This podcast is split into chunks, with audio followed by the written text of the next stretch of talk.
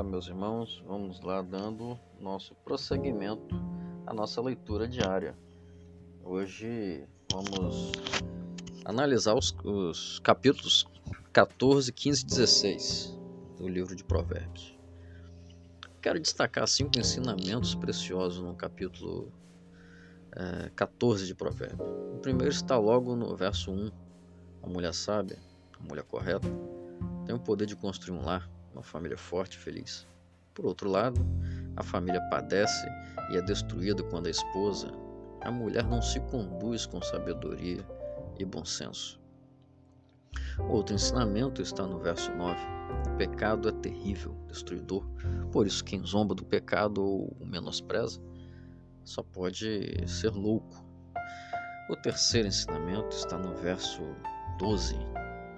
Não se engane Algumas decisões podem parecer corretas é, e felizes no início, no final vão se revelar erradas e infelizes. Por isso devemos decidir com muito cuidado e com muita oração. O quarto ensinamento é...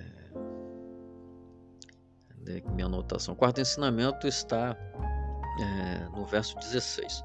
Pessoas sábias se desviam do erro do pecado, pessoas sábias fogem da maldade e evitam o mal. O quinto ensinamento está no verso 35. Você quer ter confiança do seu patrão? Você quer ter a confiança do seu gerente? Do dono da fábrica? Você quer ter confiança daquele que tem poder e autoridade? Então faça o seguinte: comporte-se de modo correto, comporte-se de modo digno, de modo prudente. Pessoas prudentes sábias e bem comportadas conquistam a confiança de todos, pois pessoas assim são plenamente confiáveis. O capítulo 15 faz um claro contraste entre as palavras é, que destroem e as palavras que constroem. O autor destaca cinco males das palavras que destroem, das palavras equivocadas. Número 1, um, a palavra dura levanta ira. Número 2, que está no verso 2, a boca dos insensatos fala insensatez. Número 3 está no verso 4, a língua perversa destrói as pessoas. Número 4 está no verso 4, é, 14. A boca dos insensatos se delicia, se alimenta com as ideias insensatas. E a quinta característica está no verso 28.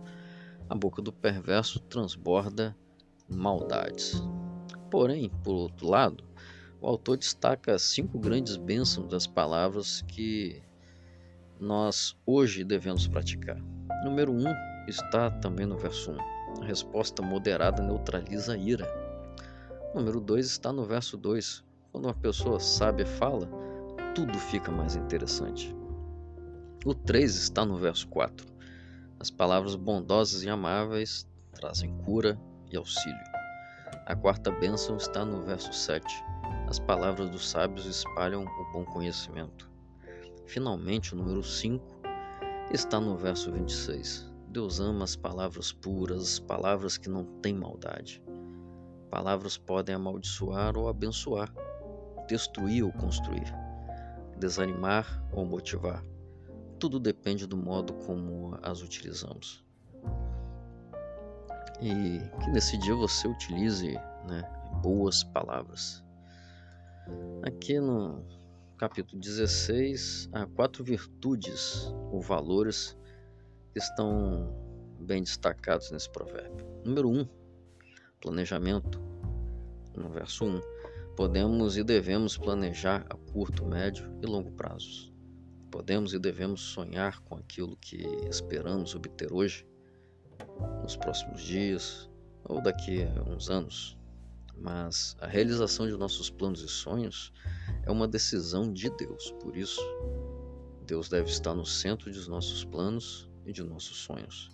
O segundo valor, a integridade, está no verso 8. É melhor ter poucos bens materiais obtidos mediante negociação e trabalho justo é, do que é, tem muitos, ter muitos bens e dinheiro guardado no banco, mas fruto de negociação ou trabalho ilícito desonesto, rejeite o enriquecimento ilícito, Rejeite o dinheiro de fonte duvidosa. Viva com integridade. O terceiro valor está no verso 16 e é o aprendizado. É motivador trabalhar para obter bens, mas o melhor mesmo é se esforçar para aprender a ser mais sábio. A sabedoria pode ser aprendida sim. Podemos aprender a ser respeitosos com Deus, podemos aprender a viver corretamente diante de Deus e das pessoas. Está você aprendendo a ser um profissional cada vez mais qualificado? Excelente! Agora, com maior empenho, nós devemos aprender a viver de modo sábio diante de Deus e diante das pessoas.